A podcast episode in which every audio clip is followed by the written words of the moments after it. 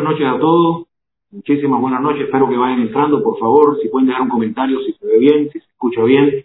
Por supuesto que se los voy a agradecer. Siempre bueno para el que pueda entrar nuevo. Mi nombre es Claudio Fuentes, dentro del grupo Estado de SAT. Hoy es 6 de octubre de 2020. Es mi, directa, mi live, programa en vivo desde La Habana número 20. Y bueno, algunos de los temas que vamos a, a tratar hoy van a ser, bueno, como siempre, priorizar la actualización de algunas de, las de las informaciones que nos llegan del estado actual de los presos políticos.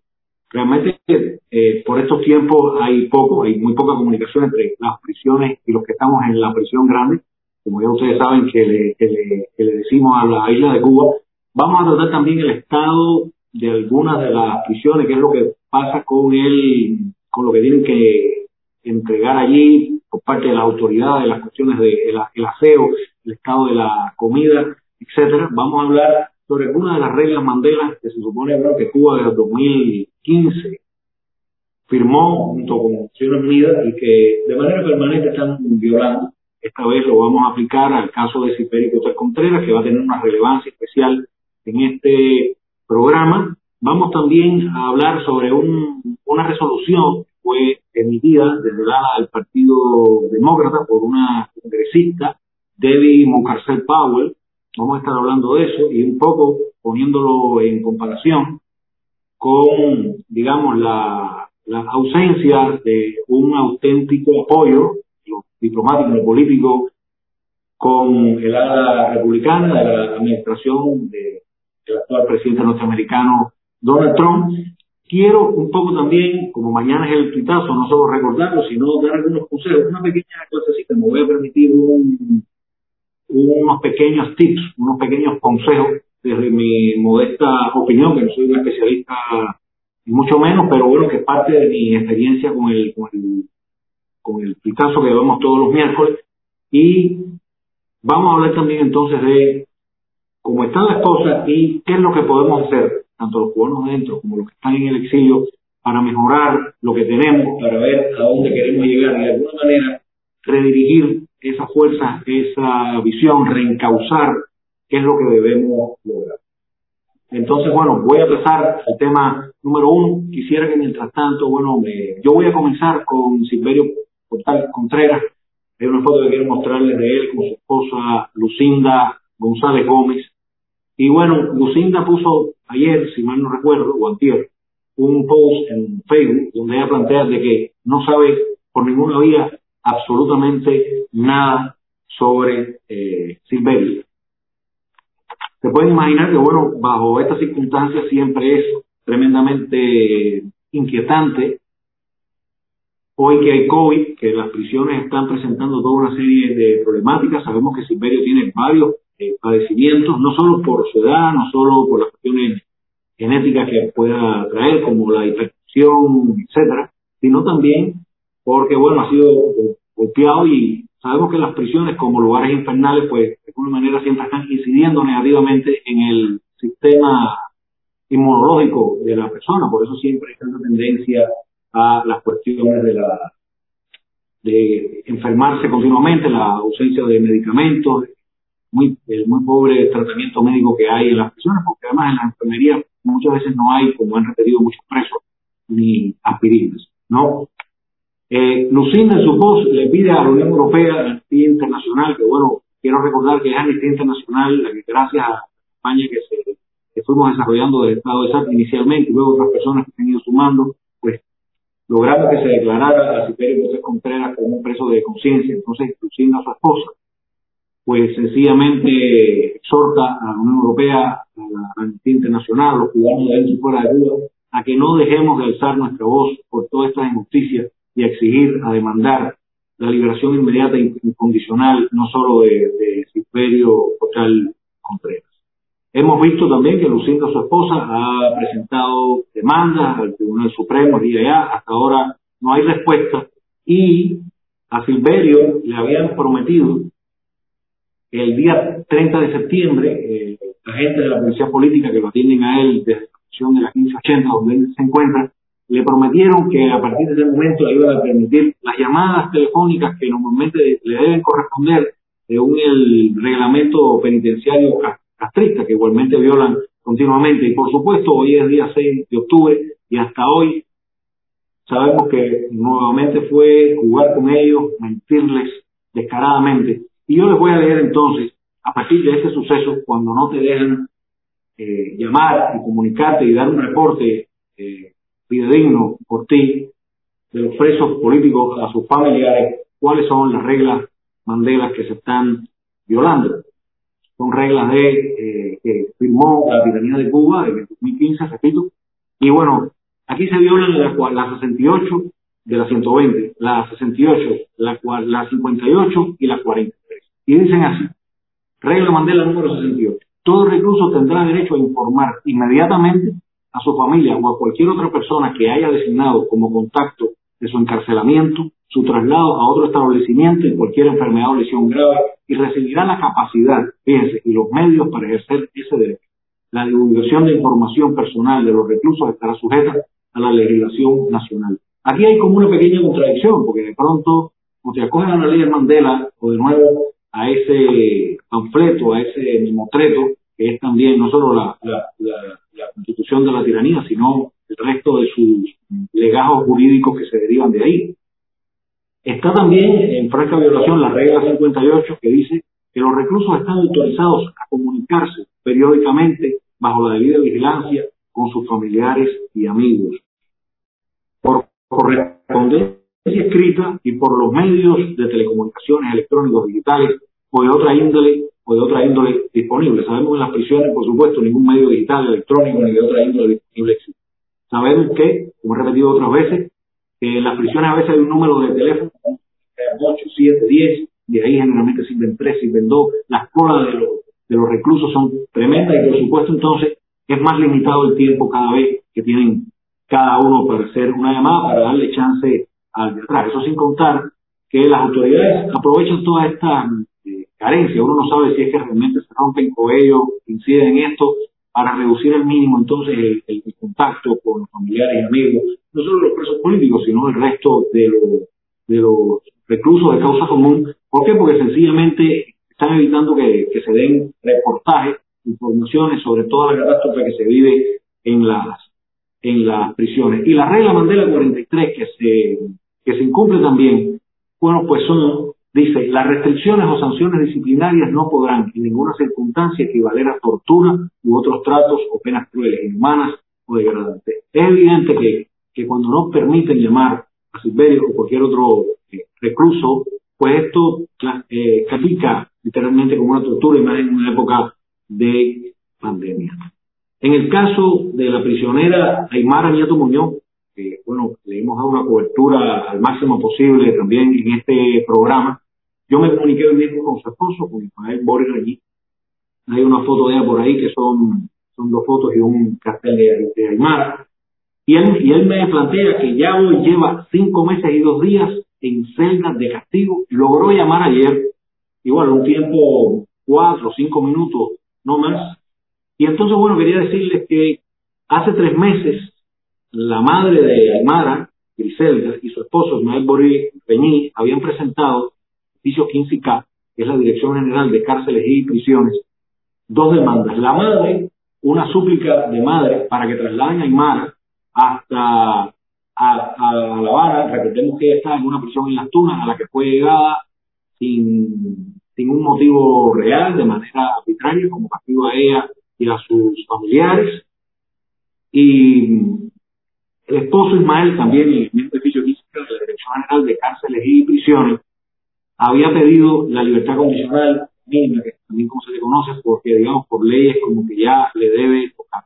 Y también hace tres meses, muy buena Manuel Prieres, al resto de las personas, por favor, luego yo voy contestando a todo el mundo, encantado con que estén, discúlpenme si no rompí con eh, con, el, con el saludo a tanta lealtad y tanta gente que está empleando su tiempo en estar ah, apoyando a los presos de Castro desde aquí, desde este espacio de, Estado de Santa, pero hay mucha información hoy. Y además se me olvidó decirles una pequeña cosita dentro de los temas que vamos a, tratar. Tengo a un invitado especial que va a entrar más adelante, después de mi exposición, Juan Carlos Herrera Acosta, le doy la bienvenida desde ahora, eh, entre luego, ex prisionero político de la causa de los 75, de la Primavera Negra, y bueno, nos va a hablar de algunas de sus anécdotas en prisión, en particular elegir algunas de sus anécdotas, de su, de su memoria, con Orlando Zapata Tamayo, que muere, bueno, en huelga de hambre en las prisiones, como, como sabemos, y eh, también él va a comentar sobre algunas de las cuestiones que yo voy a desarrollar aquí. Entonces, bueno, fíjese, eh, también Ismael y la madre habían, dado habían hecho demanda en el Tribunal Supremo hace tres meses para una revisión de causa. Según las leyes del reglamento eh, legal en, en en Cuba, pues sencillamente el tiempo que puede tomar para dar una respuesta a estas demandas es de un mes 60 días, es decir, dos meses. Ya llevamos tres meses y por supuesto no hay absolutamente ninguna eh, respuesta.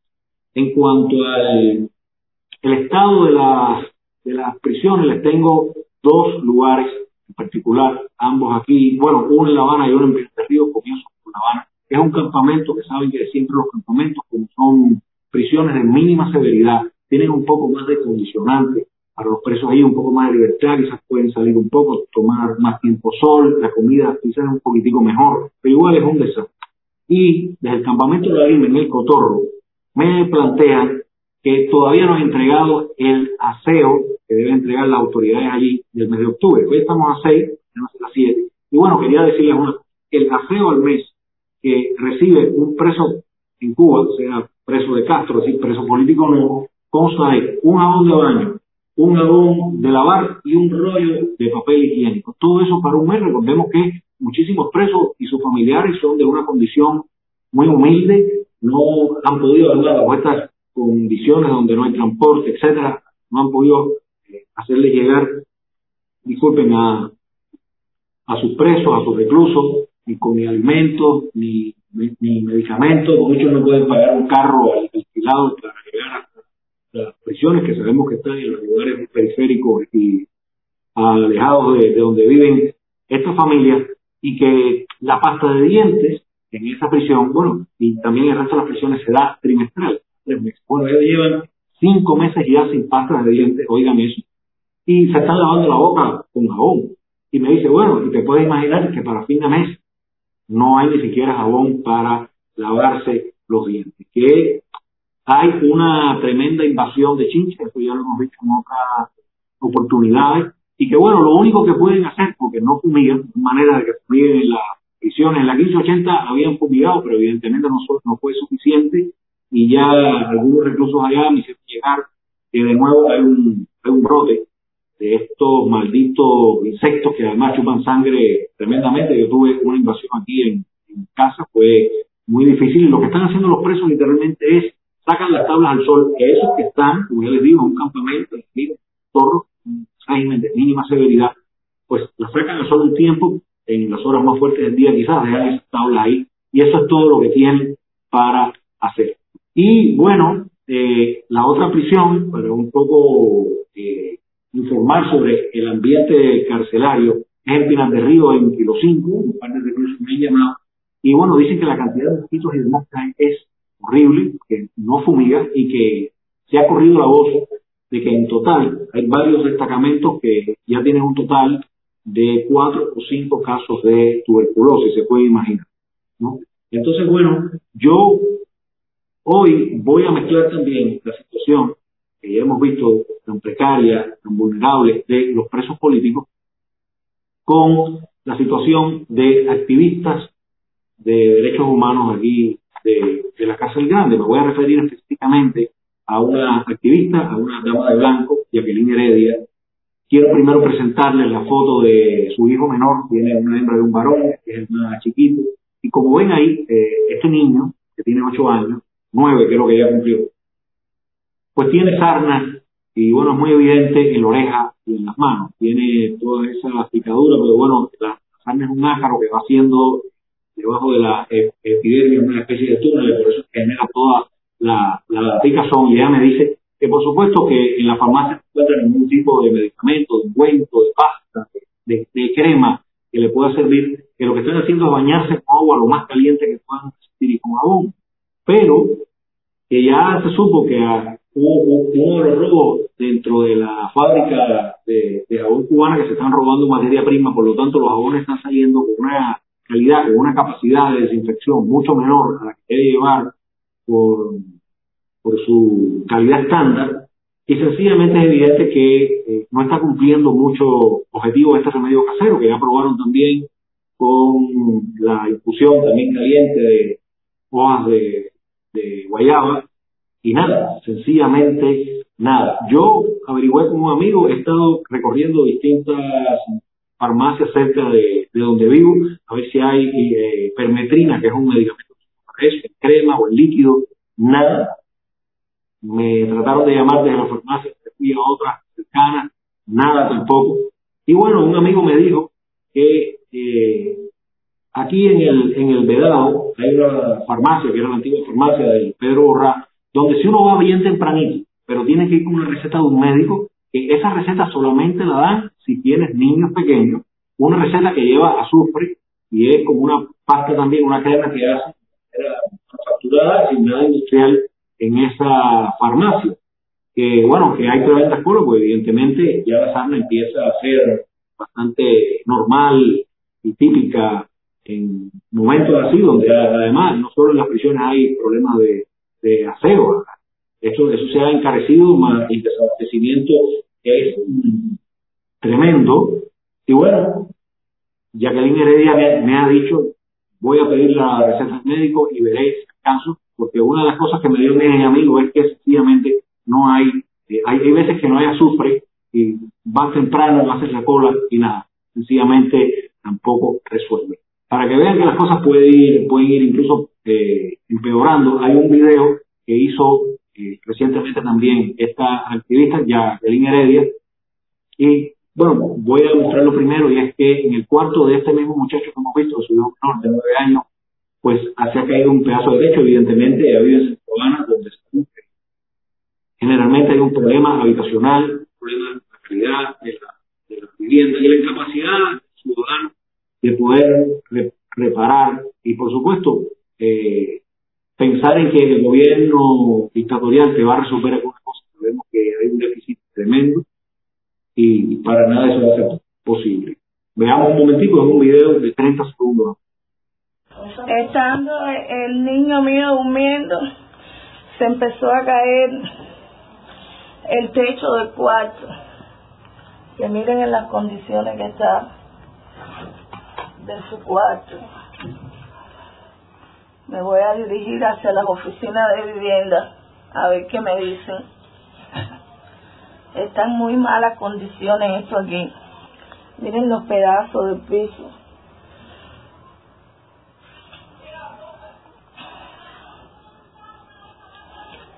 No por, no en balde, desde que se lanzó desde Estado de SAT y otros grupos de opositores en Cuba, y personas en el exilio que lanzamos el documento de compromiso democrático, donde hay puntos que claramente están pidiendo a gritos, como algo obligatorio, esencial, necesario, un apoyo contundente a la oposición, a los presos políticos en Cuba.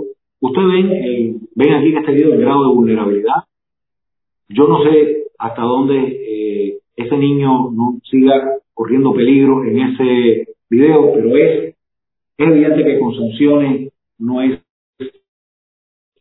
suficiente. ¿Por qué? Porque yo creo que cuando se meten sanciones al, régimen castrista, se, se, supone que lo que ocurre es que a la vez hay un apoyo a la oposición de los presos políticos, para que es una especie de cachumbambé. El régimen baja, la oposición, los activistas, los periodistas independientes, los actores de la sociedad, de la sociedad civil, los artistas independientes, se eleven. Pues no. Sencillamente, con las sanciones todos estamos debajo de la sombría macabra castrista y sencillamente es prácticamente imposible eh, accionar así.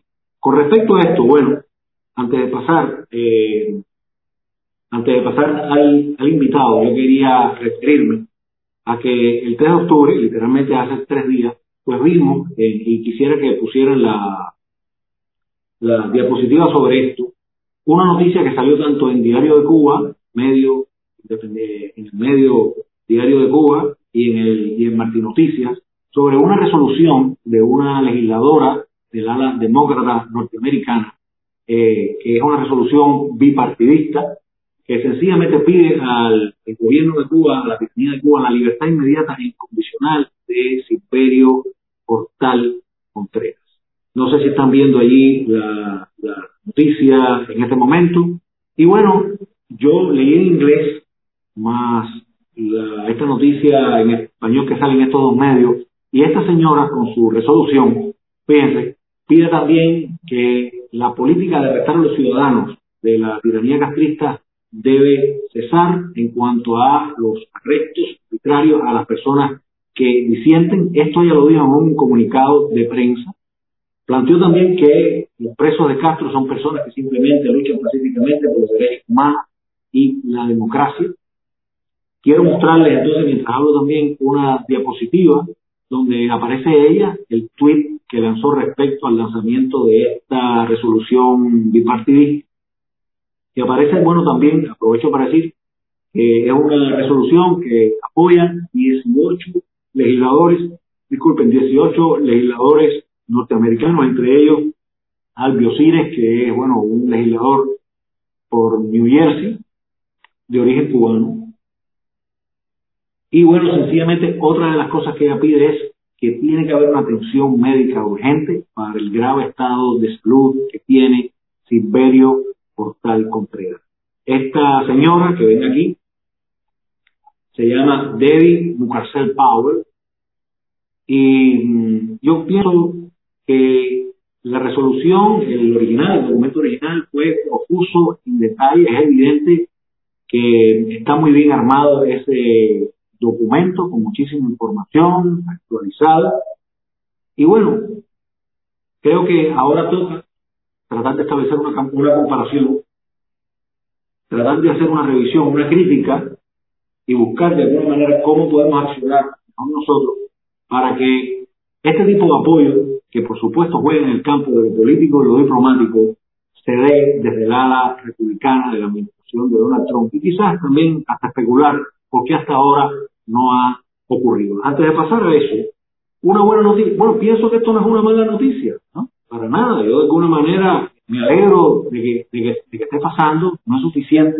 Desde el estado de SAT, nosotros que tenemos una visión de derecha, una visión que no tiene que ver con los presupuestos y las agendas, sobre todo, que han girado muchísimo a, la izquierda del ala más extrema de los demócratas, que realmente nos pone, a mí me pone en una situación incómoda, rara, eh, y, pero tenemos que reconocer que las personas dentro de Cuba que tienen que están alineadas con, desde, desde el deshielo con la política de Obama y demás, es evidente que han incidido aquí para lograr esta resolución con la visibilidad importante que lleva, no solo para Silverio Botón Contreras, porque en esta resolución se habla también, por supuesto, de la libertad de todos los presos políticos en Cuba. Se le exige eso a la tiranía. Antes de seguir en ese análisis, para que no se nos olvide, pues bueno, sencillamente quiero pasar un momentico a una noticia que salió en ADN, medio digital independiente ADN, que es bueno que la, eh, este cantante cubano de Semer Bueno pues también alzó su voz por Silverio Portal Contreras. Es evidente que la campaña que comenzamos hace un año y tanto ya va sumando gente de distintas afiliaciones, de, distintos lugares de la sociedad, desde el arte, etcétera. Y bueno, yo debo reconocer que cada vez más medios están, todavía no, no es suficiente, pero ya el tema de los presos de Castro, de lo que están padeciendo, pues está teniendo una mayor visibilidad en los medios. Eh, creo que ya también han habido otras figuras del campo de la música, de las artes, que también se están pronunciando, eh, quizás con no todo el conocimiento político, la contundencia, etcétera, quizás un poco tímidamente, pero ya lo vamos logrando y eso es un paso importante. Entonces, bueno, ¿qué ha ocurrido? Que nosotros hemos mandado miles de tweets, todas las personas que participamos miércoles tras miércoles en esta campaña por la visibilización, por la protección, por buscar un apoyo en lo político, en lo económico, en lo, en lo, en lo diplomático por, por los presos de Castro.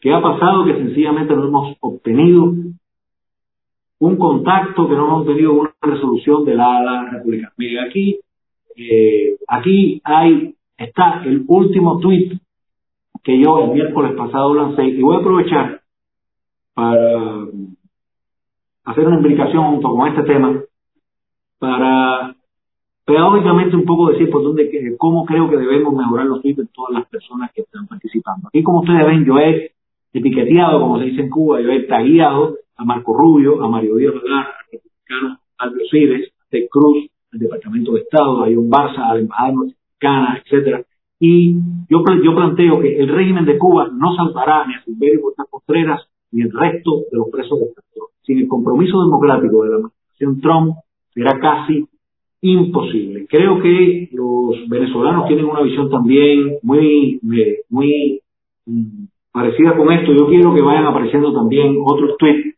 que yo utilicé porque a mí me gustó mucho en el programa de Antonio Rodríguez que tuvo ayer en Libertad y Punto con Esteban Básico, el lista venezolano, que además es muy crítico, muy severo, es casi que áspero, mordaz, como, como es generalmente cuando te dicen o te espetan la, la verdad en la cara. Y él decía, ya a Maduro no se le puede criticar más.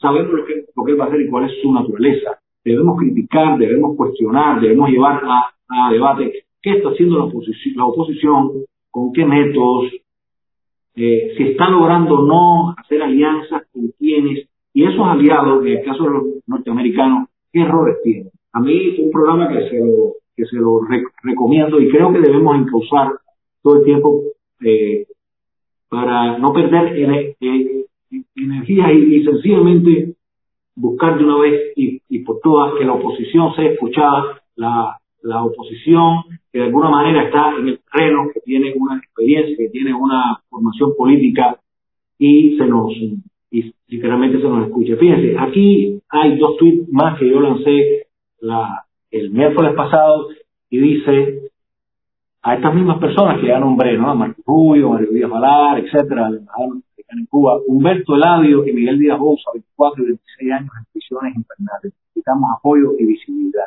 no más presos de Castro en Cuba, compromiso democrático, nadie escucha aún, visibilizar es proteger. Y en el otro, fíjense, porque no eh, está Ernesto Borges.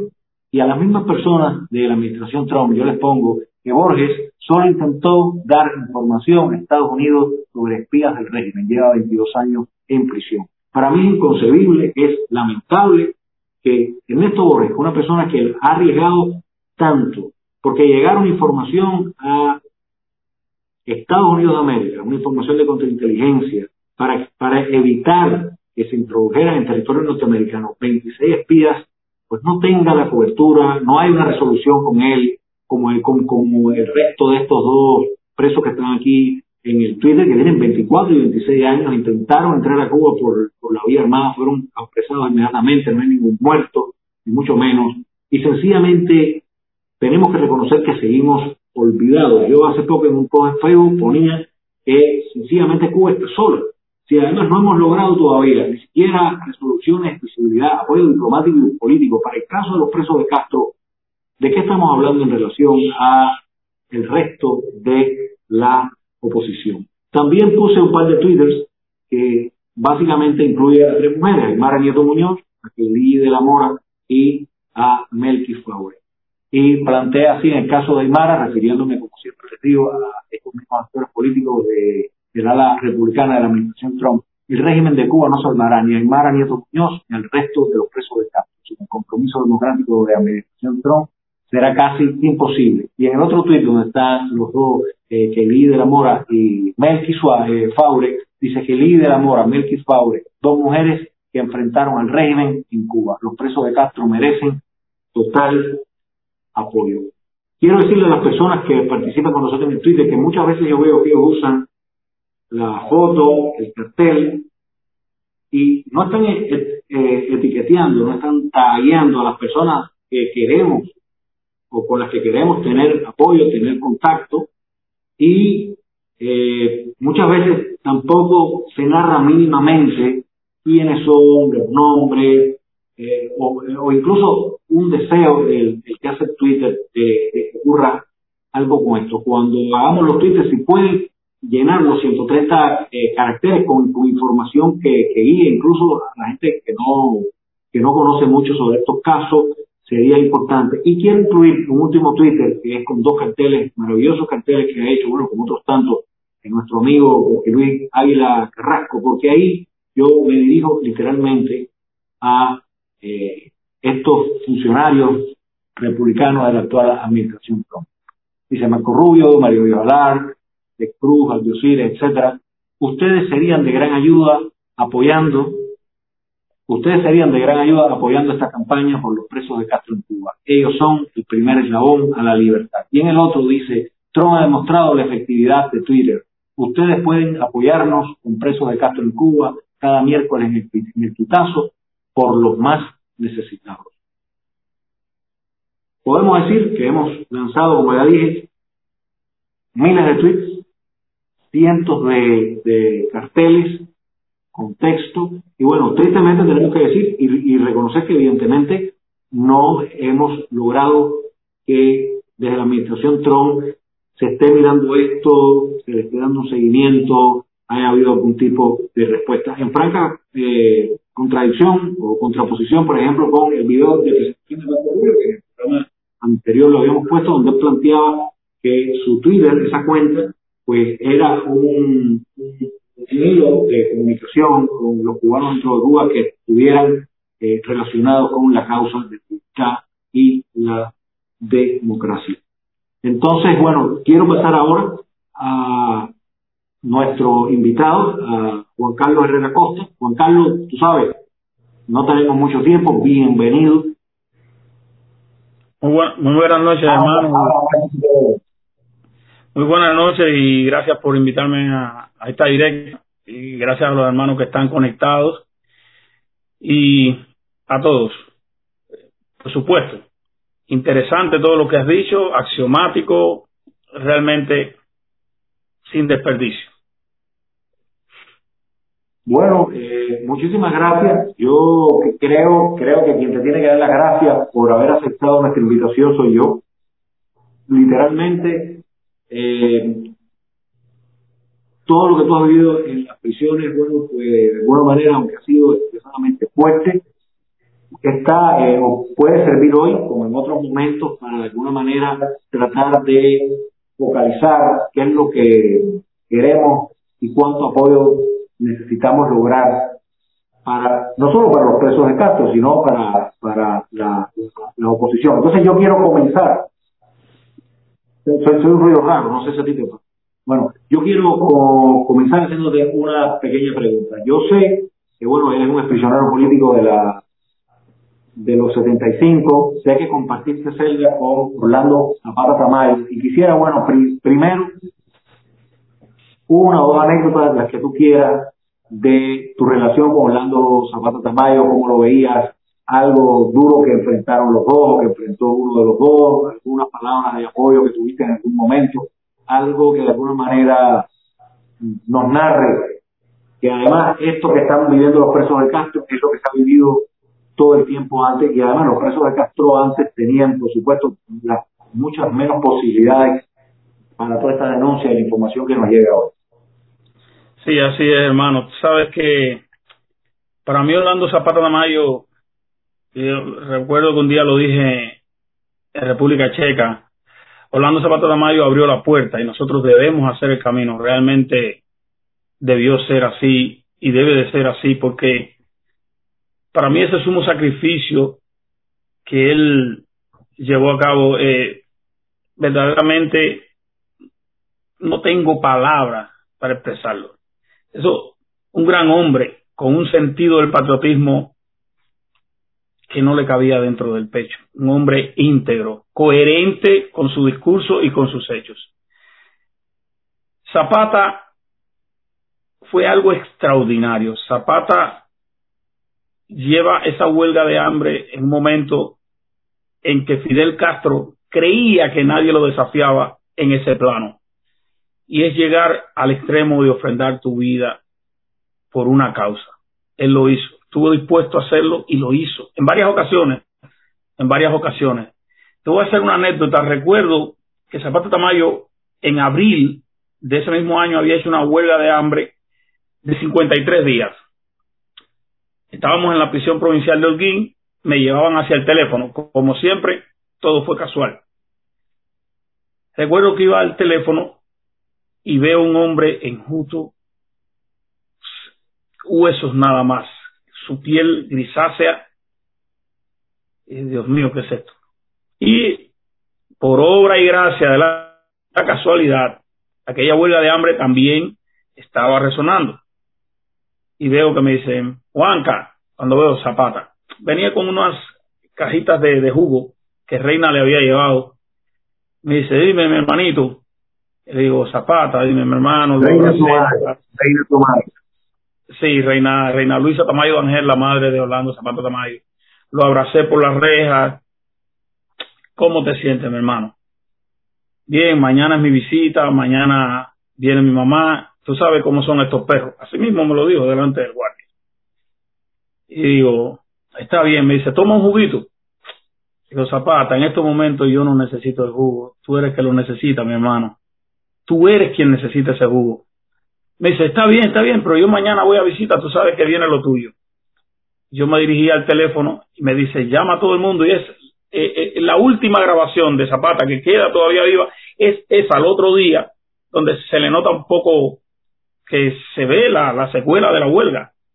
Y, y esa última grabación que queda es al otro día. Miré a Zapata, le dije, le voy a informar a todos los hermanos que ya culminaste la huelga de hambre en el estado en que te encuentras y todas estas cosas. Fue cuando se lo comuniqué a Marta Beatriz Roque Cabello. Vi a, a Zapata y de momento lo miré así cuando se alejaba. Yo fui a entrar al teléfono y de momento se acercó y tiró todas las cajitas de jugo. Coge ahí Juanca. Es indescriptible. Ese era Zapata. El hombre que acababa la huelga de hambre. Mire el gesto que hizo. Ese gesto que hizo Zapata. Luego, decirte, cuando le patearon la cabeza en la prisión provincial de Holguín y Eleuterio, el capitán Eleuterio aquel, en la celda número uno, decía, negro de mierda, tienes que morirte. Y Zapata era los arriba y los abajo, como él decía. Los arriba y los abajo. Aquel hombre, bueno, fue a parar a un puesto médico meses después que le extirparon un nódulo en la parte posterior de la cabeza, nódulo grande. Y yo recuerdo que me escapé del, del patio donde estaba tomando el sol y los presos me decían, político, va a ver que, que te van a ver, te van a ver, tú sabes cómo están los chivatos aquí. Y bueno, está bien, está bien, no hay problema, pero crucé, logré cruzar y veo a Zapata allá cuando casualmente estaba junto a un primo mío y lo vi y le dije, mi hermano, lo abracé, ya lo habían operado, ¿cómo te sientes? Y todas esas cosas y pero le miro la mano y me dice, no, tengo que tomarme los medicamentos ahorita, pero no sé qué hora es. Digo, mira, te voy a traer un reloj, hermano, para que te lo pongas y midas el tiempo entre cada medicamento.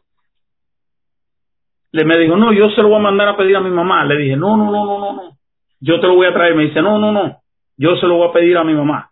Ok, pasaron como dos o tres días. Ese día no lograron, no me chivatearon. Así, no me delataron. Y logré hacer lo mismo ese, esa vez sí la policía estaba, parece que medio alerta. Y llegué y me dijo, mira, Juanca, me mostró el reloj. Casualmente Reina Luisa lo posee todavía de recuerdo, todo desbaratado. Se lo desbarataron. y me dice, mira, la pura me trajo esto. Así textualmente lo digo como él me lo dijo. Me hizo así, me puso la mano aquí y me dijo, Juanca, en las, cárceles, en las cárceles de Castro el tiempo no se mide, se sufre. Coño, mi hermano, es, así, es real. Es, real lo que me estás diciendo. Zapata es un hombre que le dijo a Fidel, a Fidel Castro, te voy a demostrar cómo se desafía a un tirano. Y Fidel Castro le respondió, te voy a demostrar también cómo se asesina y cómo asesino yo, que soy un ogro tiránico. Le arrancó la vida. Lo fusiló, en primer lugar, lo fusiló clínicamente por el color de su piel pero por el color de sus ideas. Siempre lo he dicho. Es real. Zapata, recuerdo cuando hacía aquellas peñas en el Parque Central, era muy conocido por ese empuje, por ese patriotismo. Era muy famoso en el Parque Central. Todo empezaba con la pelota y terminaba con la política. Con las dos P. Pelota y política. ¿qué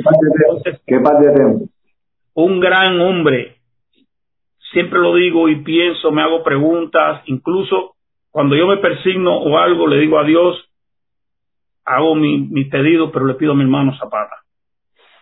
Porque tuvimos un estrecho vínculo. Recuerdo que no quería avisarle yo en una huelga de hambre cuando me cosí la boca seis puntos de alambre, ¿no?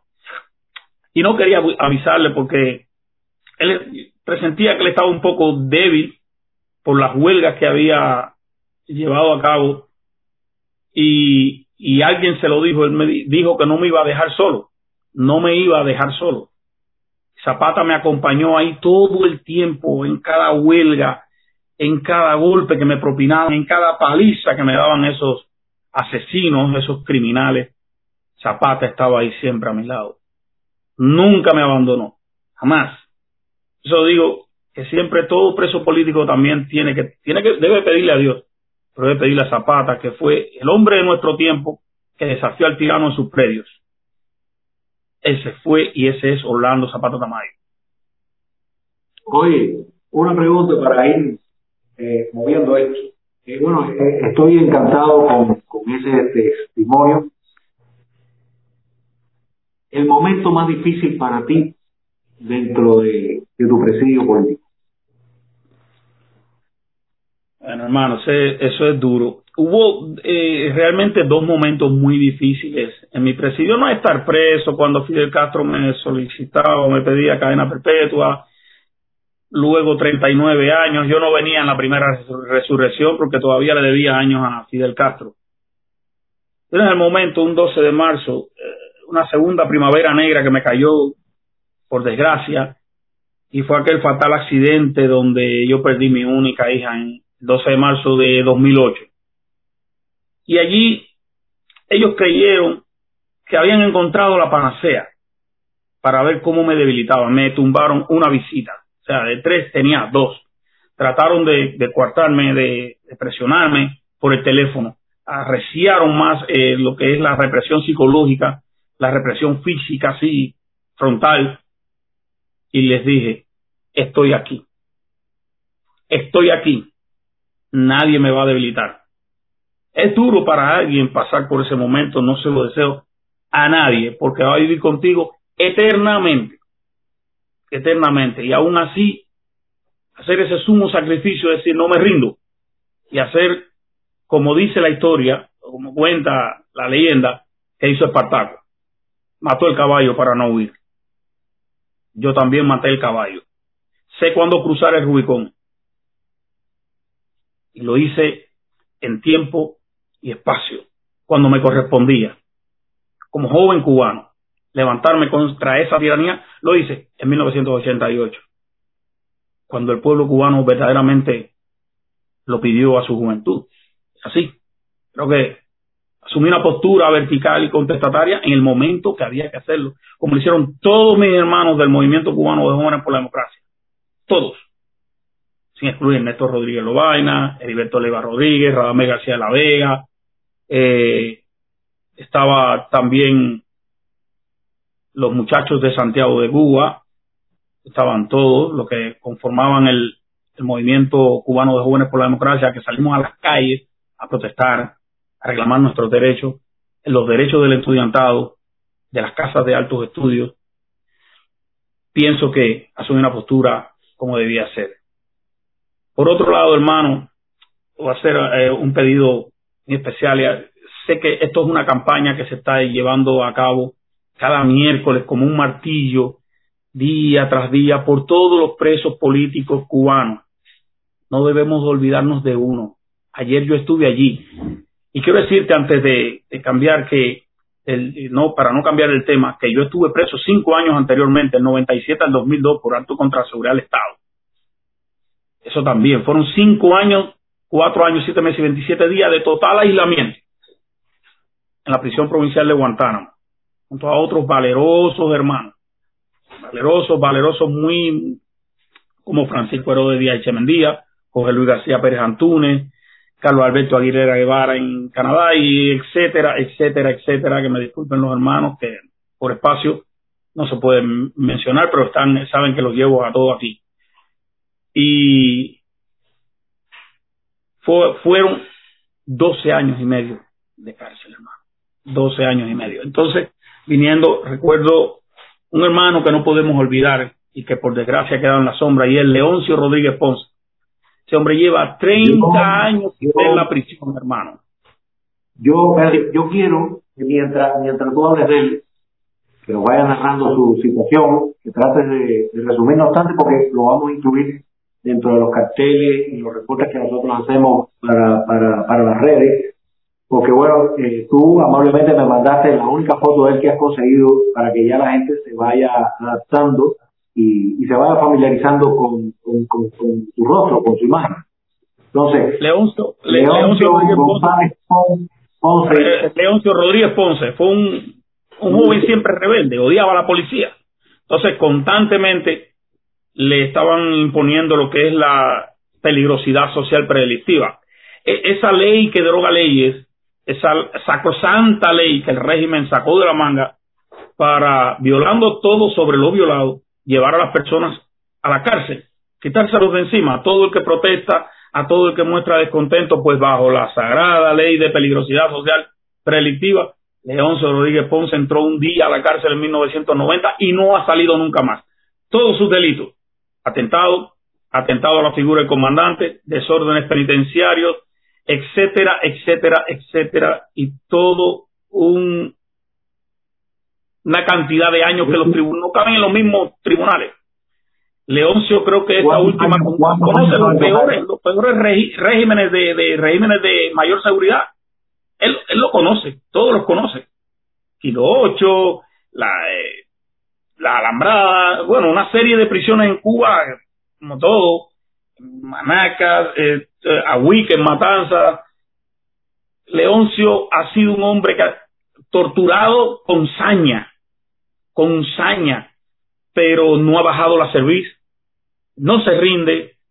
Leoncio ha sido un preso político digno a sus principios, de arriba hacia abajo. Hubiese que, hubiese, si quería portarse bien, y haber salido de prisión.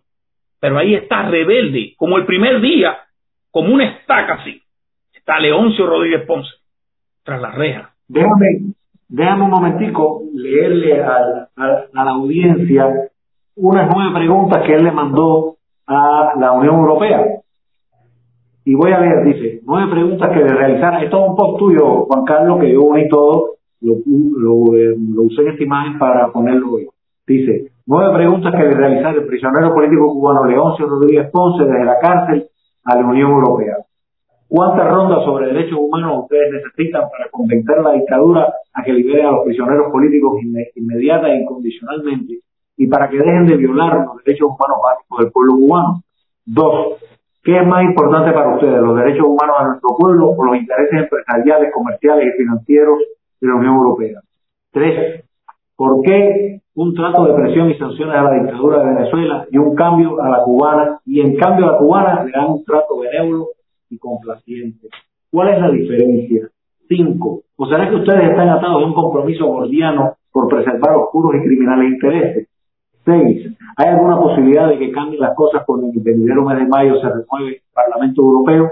Siete. ¿Por qué ustedes critican el bloqueo y no critican el bloqueo, entre comillas, por supuesto, y no critican a la dictadura por tener bloqueados los derechos fundamentales de todo un pueblo. Ocho, ¿por qué ustedes permiten que los ladinos y criminales opresores les tomen el pelo? Y nueve, en fin, ¿no les parece que ustedes también son culpables de este juego macabro y sangriento?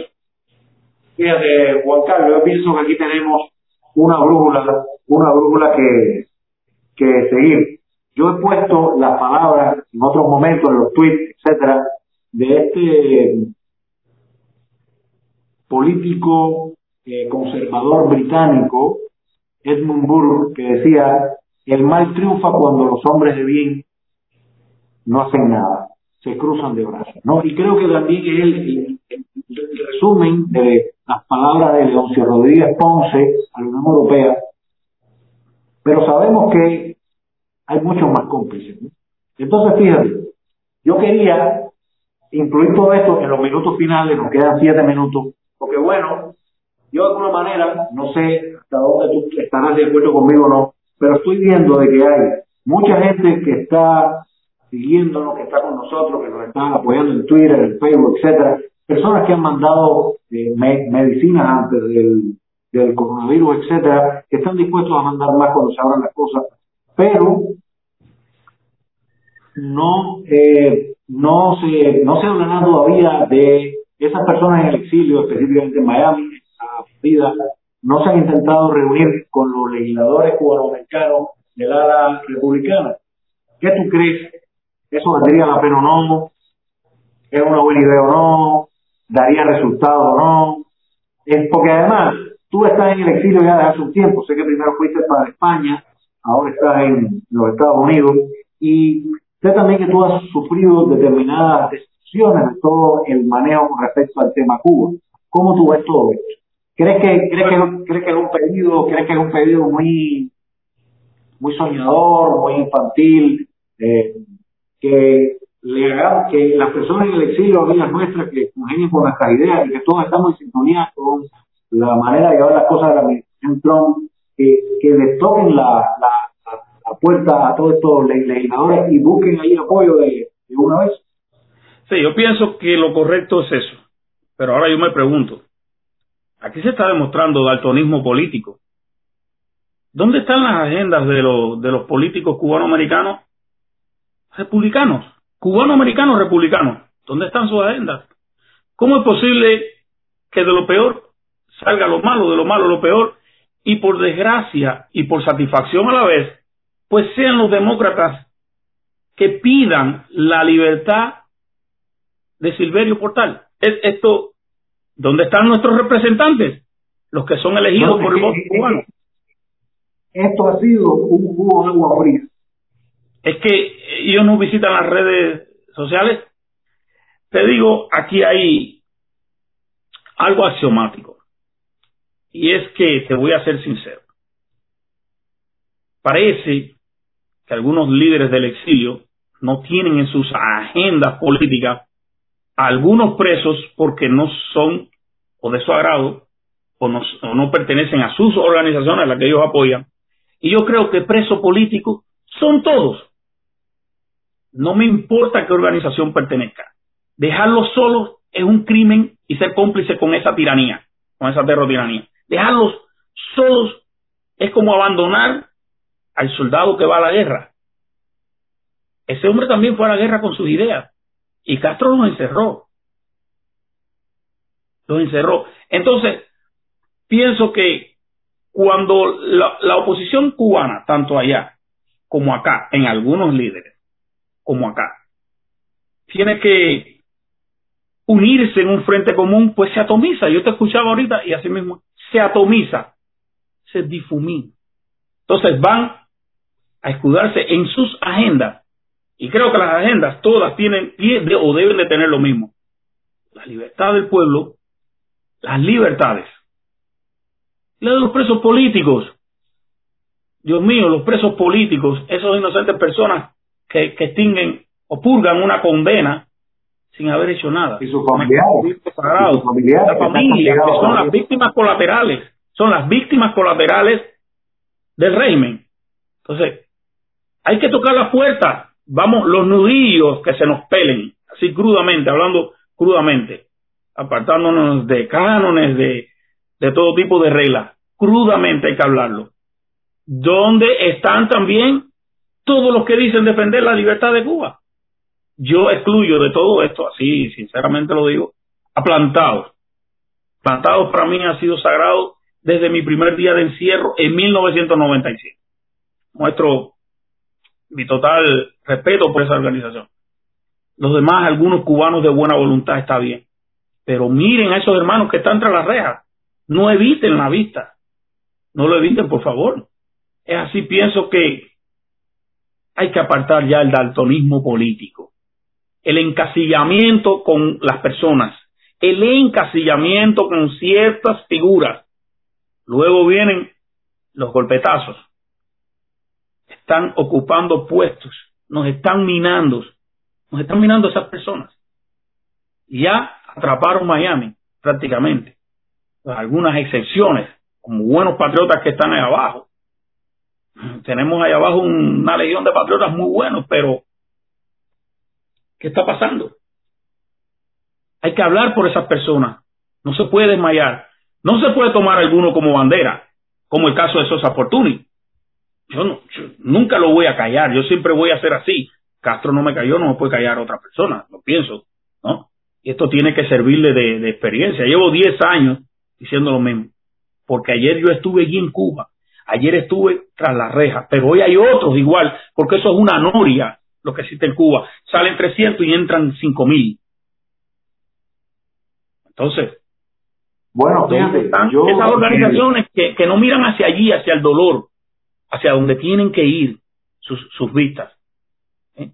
Recordemos a Sosa Fortuna y cuando Orlando Gutiérrez Boroná fue allí, lo digo con nombre y apellido, porque no me gusta estar en, como decir, en, en entuerto, en, que si dijo y quiso decir y no dijo, no, no, no, al directo. Orlando Gutiérrez no vaciló 24 horas en estar ahí en la ONU pidiendo por Sosa Fortuna y una persona que él nunca pidió por él ni lo reconocía ni nada. Eso sí duele, eso debe de dolerle a todas las personas que de verdad llevan el patriotismo aquí. No puedes encasillarte con nadie, con nadie, con nadie que venga con palabritas bonitas y muy rebuscadas a dibujarse o desdibujarse como patriota, cuando en realidad no lo es, son otros fines que está buscando. No, es contra eso hay que luchar también, contra eso, hermano. No, no podemos seguir que si eso le hace el bien a la dictadura, que si eso, no, no, no, no, las cosas se dicen. Las cosas se dicen. Bueno, Juan Carlos, fíjate, mira, en el programa, en el programa que tuvo ayer eh, Antonio Rodríguez eh, de Libertad Punto con Esteban Gervasi, una de las cosas fuertes que dio Gervasi es que la administración Trump hasta ahora no ha logrado nada ni contra el régimen de Castro ni contra el régimen de Maduro, que bueno, prácticamente sabemos que es un mismo régimen. Y eh, espero que tú, eh, bueno, sigas de alguna manera con, con nosotros en toda esta lucha para lograr finalmente el apoyo político, económico y diplomático que merecen los presos políticos, los familiares y los opositores que están dentro, que están en total sintonía con esa agenda eh, de la administración. Yo, Se nos yo no sé si quieras agregar algo, no sé si haya algún tipo de, de comentario o de preguntas que podamos de manera breve eh, contestar Tú decides ahora. Yo quería decir, hermano, simplemente una cosita. Nos dice la Biblia, acordados de los presos. Siempre voy a ser firme a mis principios, a lo que un día escogí como camino, a lo que un día escogí como destino, a lo que un día escogí como mis principios, esos que llevo aquí, mis principios patrios. El día que mire a la izquierda mi ojo, pues me lo sacaré. Siempre estaré en una sola, en una sola ruta, y es la ruta de la libertad de mi patria, pero no hacia la izquierda, siempre hacia la derecha, siempre hacia la derecha. Por favor, acordaos de los presos, esos que están resistiendo allí. Si alguien quiere hacer alguna pregunta, pues bueno. No, no, igual, Juan, Carlos, hay algo que creo, como tú decías ahorita, axiomático, un poco para cerrar, que yo he estado planteando también otras veces, a partir de frases o videos de conferencias de otras personas que a veces no están ni siquiera diciéndolo del campo directamente de la, de la política, pero creo que todos somos responsables del totalitarismo. Que nadie puede escapar de la responsabilidad. Y nadie escapa de la responsabilidad. hasta yo me culpo a veces, hasta yo me he hecho más. Bueno, nada, pues eh, seguimos muy bien. Aquí tengo a Silvia Méndez que dice muy bien, Juan Carlos, las cosas se dicen y por eso no se le hace el juego a ninguna dictadura. No solo a ninguna eh, eh, dictadura, Silvia, ¿no? sino que no se le hace el juego a ninguna persona, entidad, partido, grupo que de alguna manera quiera lucrar con el, con el dolor que de alguna manera las víctimas del, del castrismo generan. Porque una de las cosas que repitió también Esteban Herbati, también Camalio Graterol, es que muchas veces la oposición, tanto en Venezuela como también en Cuba, dentro y fuera de, de, ambos países, se ha vuelto un negocio, ha sido lucrativo. Y fíjate, eh, Juan Carlos, no son pocos los activistas que dicen, es decir, que a mí me han dicho, Claudio, uno se lanza, se caen a palo, tu vida se infierno. Ahí hay gente que hace toda una campaña, queda de lo más bien, justifica un grupo de cosas, pero de ahí no pasa. Y ya estoy cansado de que utilicen entre mi heroísmo y mi desgracia para montarse sobre todo esto. Llevo 10 años, hermanos, denunciando eso. Recuerden que ayer yo estuve en Cuba entre los líderes de una organización opositora muy pujante, que fue el Movimiento Cubano Jóvenes por la Democracia, y a la vez eh, cohabitando con el periodismo independiente. Eh, es doloroso que tengamos que decir, es cierto, que alguien vea cómo hacer una cuenta de Bank of America antes que cómo vamos a buscar la llave para liberar a Cuba es, doloroso, es triste tener que reconocer eso, pero desde el primer día que puse el pie en el exilio, mis palabras no agradaron, porque fui muy directo.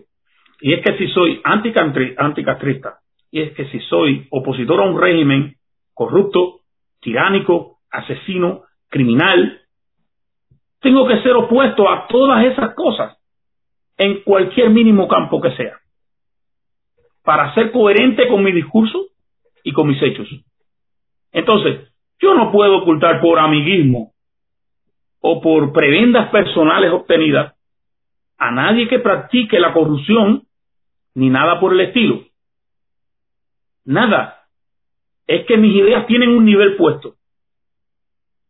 Y no hace así. Tengo que ser consecuente con los principios, con ese hombre que se sacrificó, el último que se sacrificó voluntariamente con tal de que Cuba se liberara. Y prácticamente algunos lo han tirado al olvido. Es doloroso eso, hermano. Entonces, ¿qué diría Zapata Tamayo desde el cielo? Si él me está mirando yo fuese uno más de esta pandilla, de esas malas, de esos malos cubanos, como los hay buenos, porque los conozco buenísimos. También los hay muy malos, que están haciendo peculio con la libertad de Cuba, hermano. Entonces, eso sí le da el gusto a la, a la dictadura. Eso sí le da el gusto a la tiranía. Que lo destinado a la oposición no llegue a sus manos. Lo destinado a los presos políticos no llegue a los presos políticos que padecen sarna. Hay invasión de coleópteros, de ácaros, de, de todo tipo, de una fauna total dentro de las prisiones. Ahorita tú tocabas ese tema y eso no es desde ahora, eso es viejo. Yo pasé por eso y todo el mundo. ¿Quién no tuvo una picadura de, de, de, chinche? Eso toda una fauna dentro de las prisiones y no hay nada. Es que no es desde hoy, es desde el 1959 que ese señor tomó todos los campos de concentración estalinista y, de Hitler y los llevó a Cuba. Entonces, lanzar al olvido a esos hombres, dejarlos así sin nada, es poner a sus familias a qué? A que también sean víctimas del chantaje. Porque cuando tu familia como preso no te puede llevar una java, no te puede llevar nada, porque no tiene ayuda de nadie, es ahí donde muchos flaquean. Algunos reciben ayuda y esos sacan, sacan el cuerpo porque temen perder lo poco que le envía. No, Es ahí donde debes de demostrar que eres consecuente con tus principios. Si tú ocultas lo inocultable, tú también eres otro más. Entonces, no se puede, como se dice en el argot popular en Cuba, ¿a qué estamos jugando? No, Juan Carlos, una de las cosas que nosotros estamos planteando es que esta pelea no es solamente contra el castrismo. ¿Ya? Así de sencillo. Entonces, bueno, mira, yo eh, creo que quedan anécdotas interesantes tuyas por plantear. Eh, si no tienes inconveniente, quisiera en otro programa más adelante pues, a, a, a, invitar. Yo encantado de, de, la vida escuchar alguna propuesta tuya también de otras de otros expresos políticos en el exilio que también quieran dar una especie entre, entre, su testimonio y su y su análisis de por dónde van las cosas, qué no le gusta, qué debería mejorar y así sucesivamente. Muchísimas gracias por haber estado. He visto muchísimos comentarios, gente encantado contigo, agradeciéndote, eh, quedando impactado realmente con, con tus palabras. Así que soy, aprovecho para felicitarla que la liberaron, la liberaron. Soy Valdés. A mí, yo, yo, yo siento mucho respeto por ella. Yo siento mucho respeto por Zoe Valdés porque cuando yo estuve allí, su voz se escuchaba desde el diario El Mundo por todos los presos. Yo siento que ella una vez me dedicó un artículo, un escrito, donde mezclaba una serie de cosas, era acerca de Pinochet, de esto, lo otro, pero tocó ahí, es que es que violar el derecho a un preso es un crimen de lesa humanidad. Recuerdo este en el escrito. Para mí, soy Valdés, tiene todo mi respeto. Eh, y ya, gracias por estar con nosotros. Tú sin quererlo has, dicho una anécdota de algo positivo dentro de la cárcel, porque yo me imagino la, el, el, tremendo estímulo, como es como sentir la gracia divina, cuando tú sientes que preso de adentro sabes que hay personas que están hablando de ustedes y que están denunciando, que los están nombrando. Pienso que eso es un, gran regalo que hizo Story. A ti y al resto de los que estaban. A ti una, una magnífica anécdota entonces que vino a colación ahora para, para cerrar. Yo realmente estoy muy, muy emocionado. Oye, bueno, hermano, muchísimas gracias. Estoy a tu disposición. Eh, en tres libros no caben las memorias porque son muchos los muertos que pude ver los asesinados por la policía, esos, esos guardias, ellas son trogloditas vestidos de verde olivo. Hay muchas anécdotas dolorosas, queda mucho por decir y queda mucho por yo desahogarme para poder decir, porque bueno, Castro no me pudo silenciar, pero ya tú sabes cómo son, andan las cosas. Hay alguien aquí que está preguntando, ¿qué cree usted, señor Juan Carlos, que dicen en Cuba nadie ha hecho nada? Le póngale mi ejemplo, por favor, y el de cientos de cubanos, pero póngale principalmente el de Orlando Zapata Tamayo, el de todos los fusilados, los que escuchaban el tabletear de las ametralladoras sin saber que mañana les tocaba. Entonces, esos que dicen que si nadie ha hecho nada, pues estoy seguro que lo, han, lo, dicen desde 90 millas. Los alzados de Cambrai Sí, sí, sí, mira, es la señora Karen Gutiérrez López, los alzables Cambrai. Todas esas personas, ¿cómo no van a hacer? Pero ¿quiénes los están diciendo? Desde su comodidad con aire acondicionado. Esos son los que están hablando. Lo peor es denigrar al que ha hecho. Eso sí es duro, eso es, eso es muy duro. Es muy, es muy bonito pintarse de patriota a 90 millas sin acordarse de lo que están allí a, sacrificándose realmente. Yo digo, que ahí está una dictadura que va a estar hasta que el pueblo lo decida. Yo no voy a mandar a nadie que se lance a las calles. A mí nadie me tuvo que mandar a lanzarme a las calles. Nadie. Mi propio sufrimiento. Mis ansias de libertad fueron los que me dijeron, voy a la calle. Así es. Yo no mando a nadie, no empujo, porque quizá haya quien diga esto que pregunta la señora. No, yo creo que tengo potestad para decirle, protesten, ah, pero estoy desde aquí, desde una comodidad hoy, que a nadie le gusta, comodidad entre comillas, estoy exiliado, no puedo poner una flor en la tumba mía, no puedo visitar a mi familia, porque ese régimen criminal me lo impide, como se lo impide a todos mis hermanos de lucha, a todos, de todas mis causas. Entonces, Nada, pues, oye, eh, sabes que tiene segunda, tercera y cuartas oportunidades en este programa y te prometo que incluiremos ahora a Leoncio Rodríguez Ponce dentro de los carteles. Le mando también la foto a Oki para que haga sus diseños también y darle visibilidad a este, a este otro preso que debe estar pasando una situación que mal que ha pasado tremendamente. Yo quiero recordar que tú me has dicho que él eh, en sumatoria tenía 42 años en, en, en condena, terrible. Entonces, nada, un, un abrazo y nos veremos en el próximo programa. Siempre le mandaré la, la, invitación cada martes para el próximo. Antonio ahí nos dice gran programa, gracias. Ha, ha, habido, han habido muchas personas que lo han eh, que lo han sentido y nada, yo realmente y nuestra frase del presidio, Dios, nuestra frase, nuestra frase del presidio, Dios, patria y libertad. Dios, patria y libertad, cómo no, seguro. Oye, Juan Carlos, cuídate mucho, muchísimas gracias, muy amable, encantado y hasta la próxima. Saludos a la audiencia y recuerden, mañana de 6 a 8, el tuitazo como cada miércoles por los presos. Les quiero decir una cosita. Lo estamos pasando de 6 a 8 y no como antes de 7 a 9, porque Antonio Rodríguez tiene su programa Libertad y Punto también los miércoles, tiene lunes, miércoles y viernes.